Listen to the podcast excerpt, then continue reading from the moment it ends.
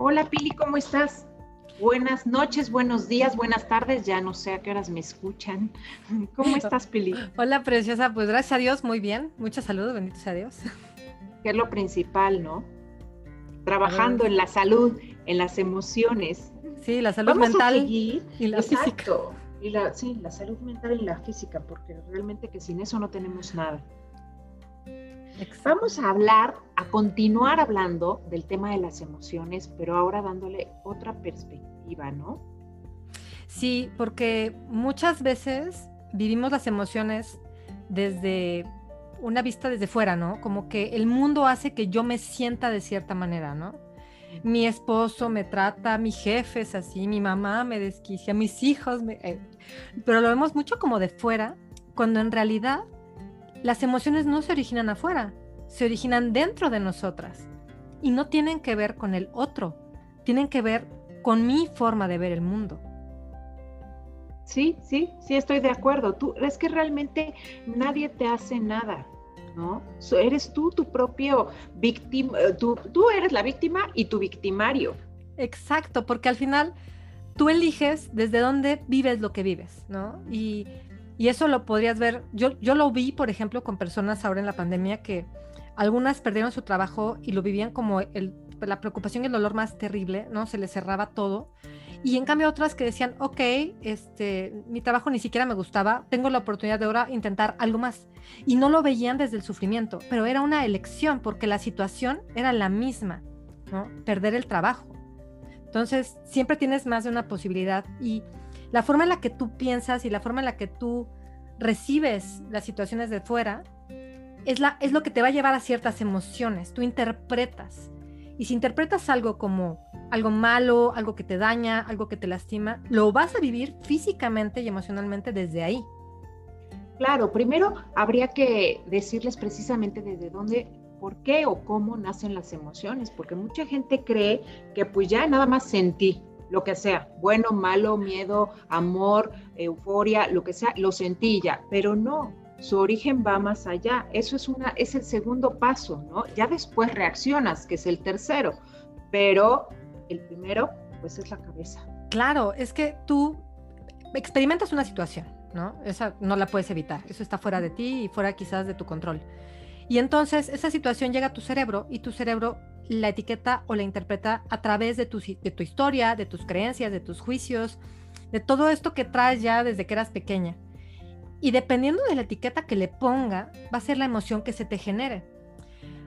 Y muchas veces eh, estas emociones van a ser padres, van a venir de historias bonitas que te van a motivar y te van a enseñar, pero muchas otras vienen del miedo o de la angustia y entonces empiezas a sentir en tu cuerpo mucha incomodidad y a veces las personas con eso luego no saben qué hacer, no saben ni cómo gestionarlo y terminan actuando, diciendo o haciendo cosas, como decías, reaccionando, como quizás después se arrepienten. Y eso es lo más triste, ¿no? Al final, el que digas, yo pude haberlo hecho mejor si hubiera tenido un poco más de tiempo, pero es que ni siquiera nos lo damos, ¿no? A veces como que sentimos que tiene que ser ya, porque es ya y, no puedo hacer nada con esto, o como la papa caliente, ¿no? No la quiero tener, no la quiero tener. Y ahí... Sí. es que no se preguntaron primero qué pasó por su cabeza antes de sentir eso. Como tú dices, a lo mejor en algún tiempo pasado, o sea, reciente o lejano, tuvieron o vivieron una circunstancia que los motivó a vivir algo, a lo mejor, no sé, alguna emoción negativa, que les generó alguna emoción negativa y se quedó ahí guardada.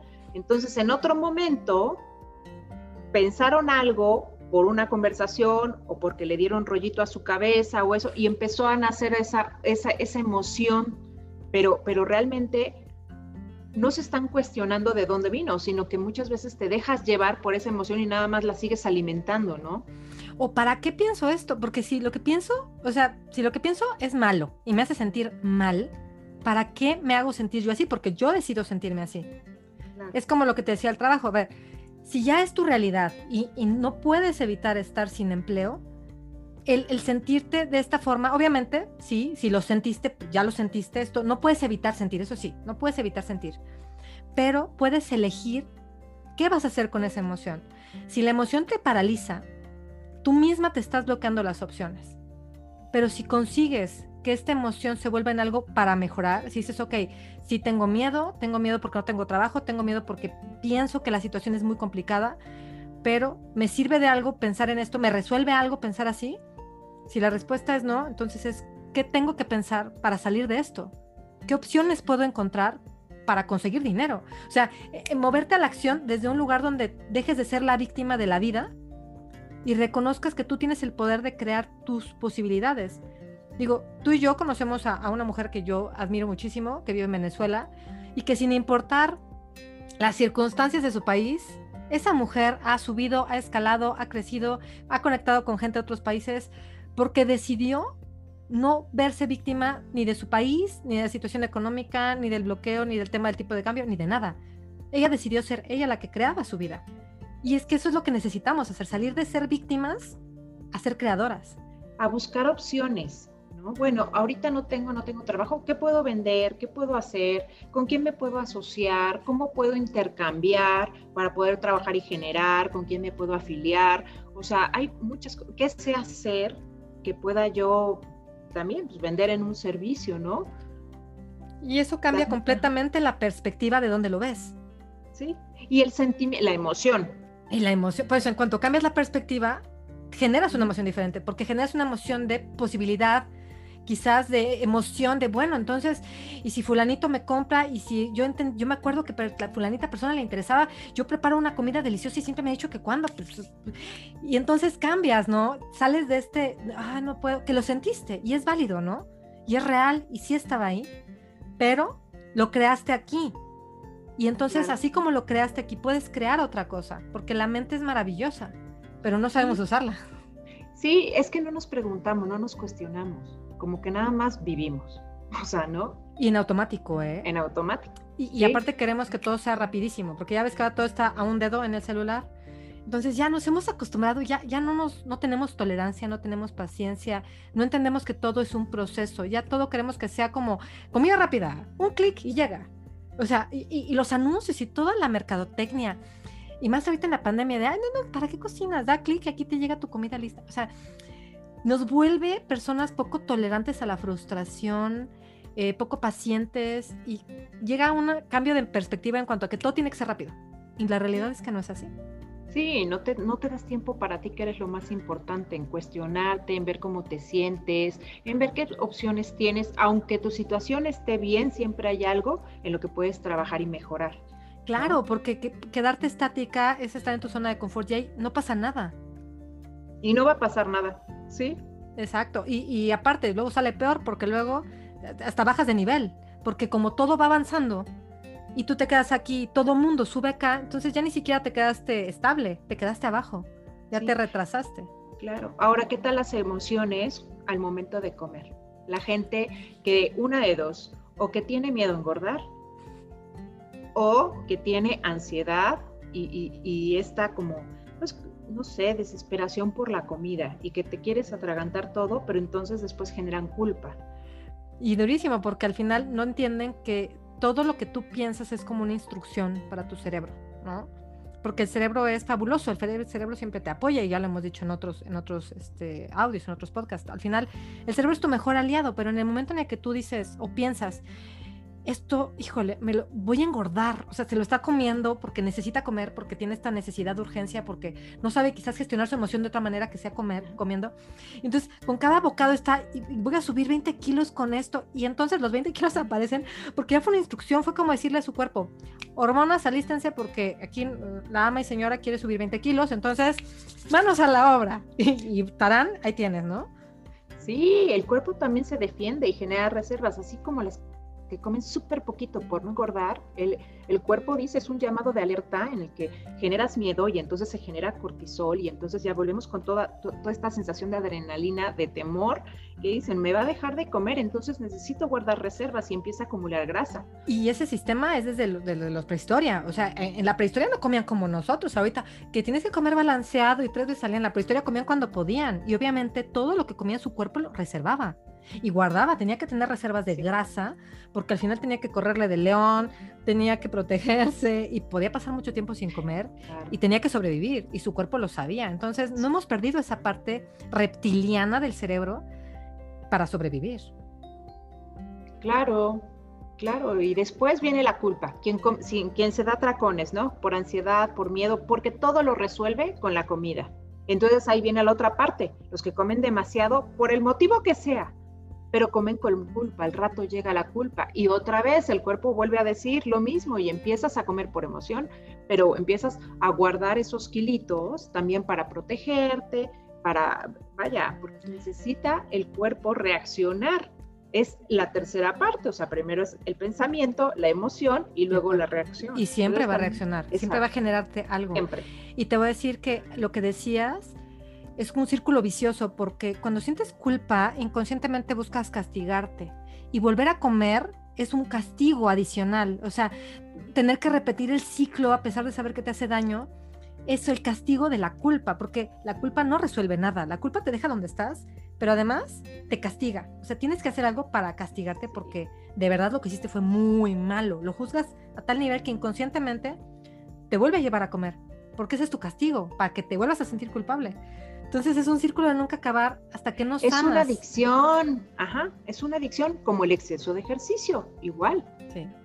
Es, Hoy me mato haciendo ejercicio porque me di un atracón o porque mi cabeza está la falsa percepción de que estoy muy gordo, que estoy muy flaco y necesito estar de determinada manera. Y entonces, ¿cómo? Y, pero mañana me mato y hago el doble. Entonces vuelve otra vez esa cadena de culpa y, este, y recompensa y culpa y recompensa, pero realmente no rompes con el patrón. Pero ¿sabes por qué nunca rompes? Porque eso solo es un síntoma porque el, la raíz y el origen está en una necesidad emocional que no estás nutriendo. Hay personas que necesitan sentirse amadas, hay personas que se necesitan sentirse vistas, pero como lo buscan afuera y no lo encuentran, se sienten muy vacías, pero es que no se han dado cuenta de que las primeras que tienen que amarse, que verse, que atenderse son ellas mismas, porque no puedes llenar algo de adentro con algo de afuera. Eso no se llena así, jamás. Sí, sí, totalmente de acuerdo tienes que ver para adentro. Y yo creo que este tiempo, o sea, este, este último año, una de las lecciones que nos ha dado esta situación es esa, que desafortunadamente no todos la, han visto, pero es ver primero para adentro, qué hay acá adentro, qué hay en mi cabeza, qué hay en mis emociones, qué hay en mi cuerpo y qué ajustes puedo hacer y empezar por poco. Y es que eh, ahorita tenemos, bueno, ya salió HBO, está Netflix, está claro. Hay mil maneras de desconectarte de ti, de no tener que trabajar o de conectar con las emociones que sientes, de no tener que confrontar lo que realmente te duele. Entonces te pierdes en el celular, te pierdes en las redes, te pierdes en Instagram, te pierdes en, ya tienes todas las plataformas para ver todas las películas y, encuentras siempre la manera de no estar contigo, ¿no? Eso es lo más triste. Sí, la verdad es que sí. Y son tan valiosos eh, eh, esos cinco minutos que te puedas dar de pausa, de nada, de silencio. Ni siquiera para ponerte a hacerte preguntas, simplemente en silencio, pausarte un poco y ya después empezar a cuestionarte. Sentirte, ¿no? O sea, a ver, ¿cómo me siento hoy? De verdad. O sea, me siento cansada, me siento con energía, me, siento, me siento feliz, me siento, ¿cómo me siento hoy? O sea, no, y, no, y no es preguntar para, por qué o para qué, ¿cómo me siento? ¿Cómo se siente mi cuerpo? ¿Qué me dice? ¿Me duele algo? Porque a veces nos duele el cuello, y a mí me llegó a pasar cuando empecé a estudiar eh, coaching, porque la maestra nos hacía una meditación y nos hacía sentir y de repente decía, siente tu cuello y decía, ay, sí, me duele por acá y ni siquiera me había dado cuenta. dije, órale, no, sí, sí, aquí me duele y, y la espalda y órale, y no me había dado cuenta que es mi cuerpo. Es que te acostumbras a, vivir con el dolor, así como te acostumbras a los patrones de las emociones y de pensamiento, te acostumbras. Entonces, hasta que no haces esa pausa, esa sana pausa, de empezar a, preguntarte cómo me siento, realmente soy feliz, o sea, esto me llena, en lo que estoy comiendo me hace bien, cómo está mi cuerpo, me gustaría hacer algo diferente ¿Qué, a ver, ¿qué quería hacer yo de chiquita? A lo mejor me encantaba nadar. Y dije que algún día lo iba a hacer, ya lo hice. ¿Lo puedo hacer?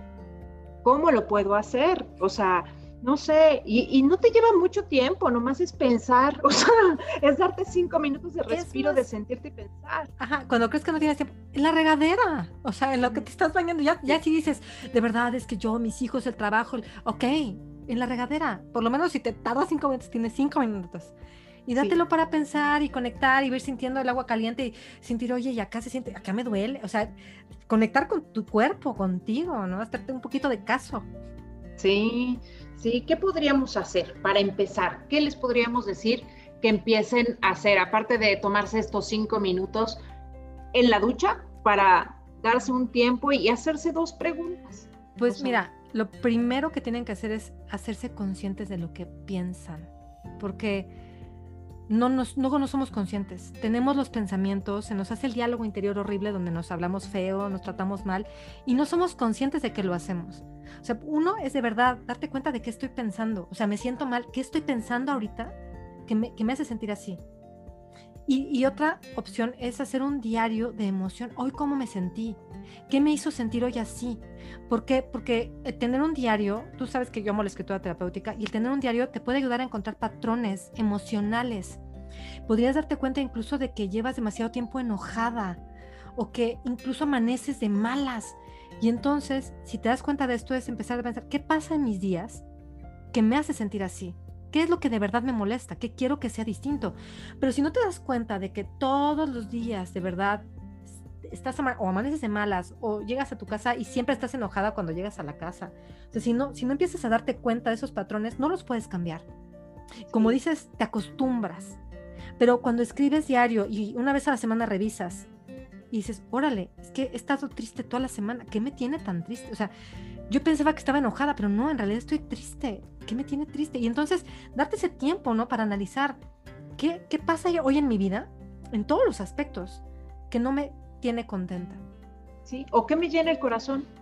Ajá. ¿Qué me hacía feliz? ¿Qué cosas me hacían felices? Y revisa el fin de semana qué haces eso. O sea, ¿qué haces de, esas, de esa lista? ¿Qué has hecho en el último mes? Sí, porque. ¿Y por cuál te gustaría empezar? Definitivamente nos dejamos muchas veces y pensamos que no tenemos tiempo, pero eso sí, te puedo asegurar que si tomaras el tiempo de lo que pasas en el celular, en Instagram, en Facebook, sí, fácil, fácil. pueden revisar su contador, por lo menos una vez al mes, hágalo hoy.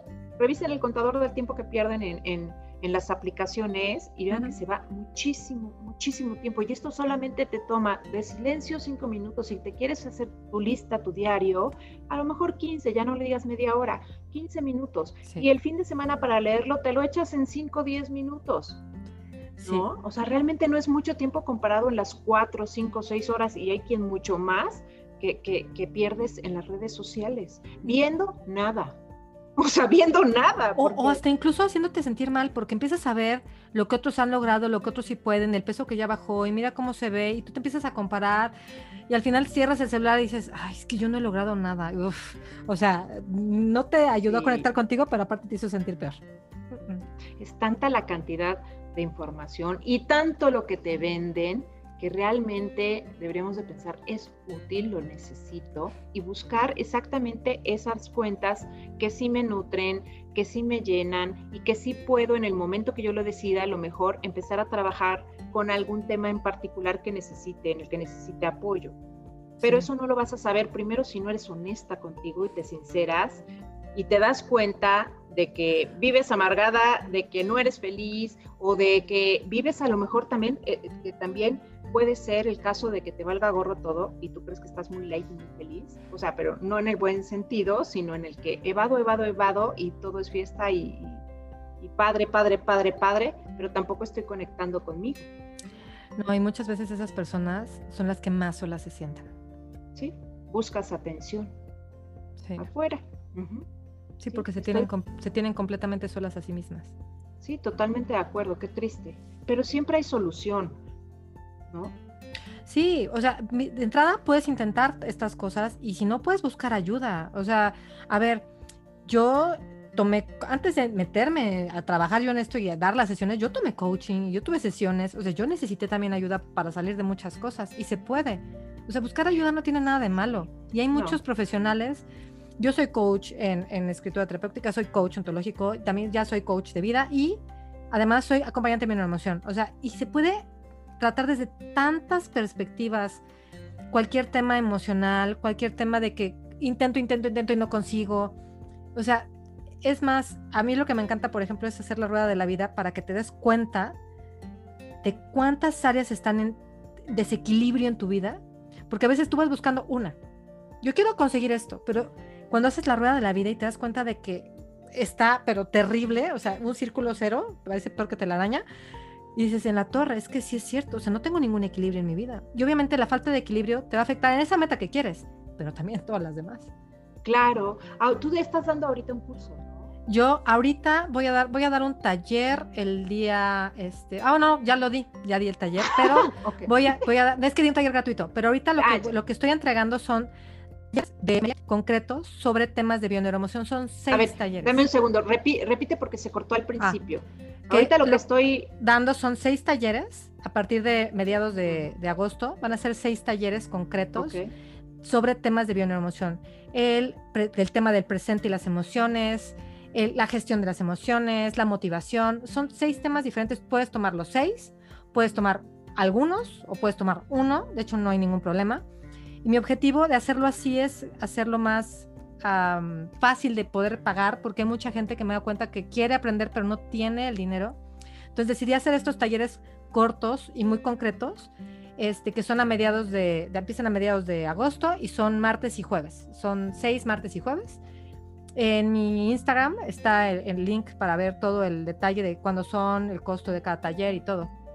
Y tienes acceso a la grabación claro. por un mes. No, y puedes empezar ahorita a hacer tu lista de qué te gustaría, en qué te gustaría trabajar, qué te llena el corazón, cómo ha estado tu semana, cómo vives realmente, si vives más en, emociones positivas o negativas, y ver los talleres que está dando Pili, a ver por cuál empiezas.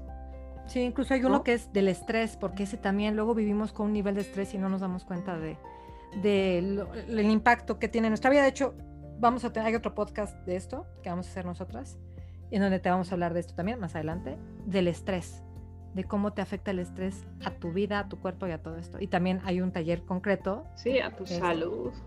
Sí. Estrés.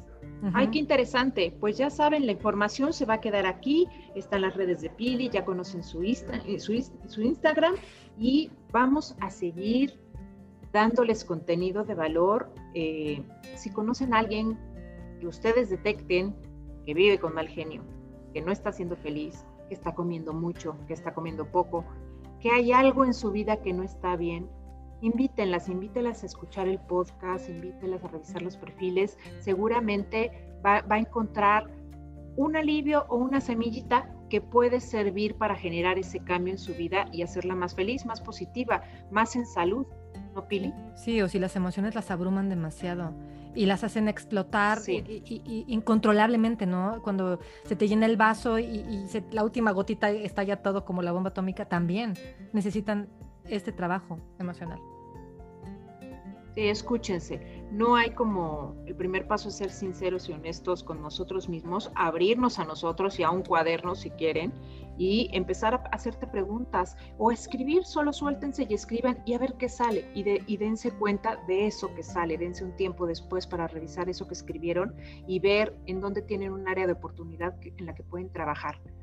Nos queda mucho tiempo, no sabemos si puede ser un año, un mes, un día, una semana o 20 años, no importa, pero hay que empezar a cambiar nuestra situación, aquella que no nos está haciendo felices, que no nos está haciendo sentir bien o, saludables en cuestión de alimentación, de ejercicio.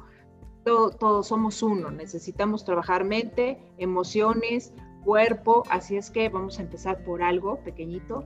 Cualquier cosa que detecten que están sintiéndose incómodos, es que no está bien. Entonces escuchar esa alarma, ese foco y, y pónganle atención y denle, denle, no, no hay otra manera. Con todo. Aparte, el, el único cambio lo puedes hacer tú. Nadie más puede hacer los cambios por ti porque tú eres la única que sabe cómo se siente. Así es. Y con eso se quedan. Espero que les haya gustado este episodio, que se empiecen a escuchar y que nos sigan escuchando. Inviten a sus amigas, a sus mamás, a quien lo necesite y nos escuchamos en el siguiente. Que tengan un lindo día, una linda tarde, una linda noche. Chao, Pili. Bye, preciosa.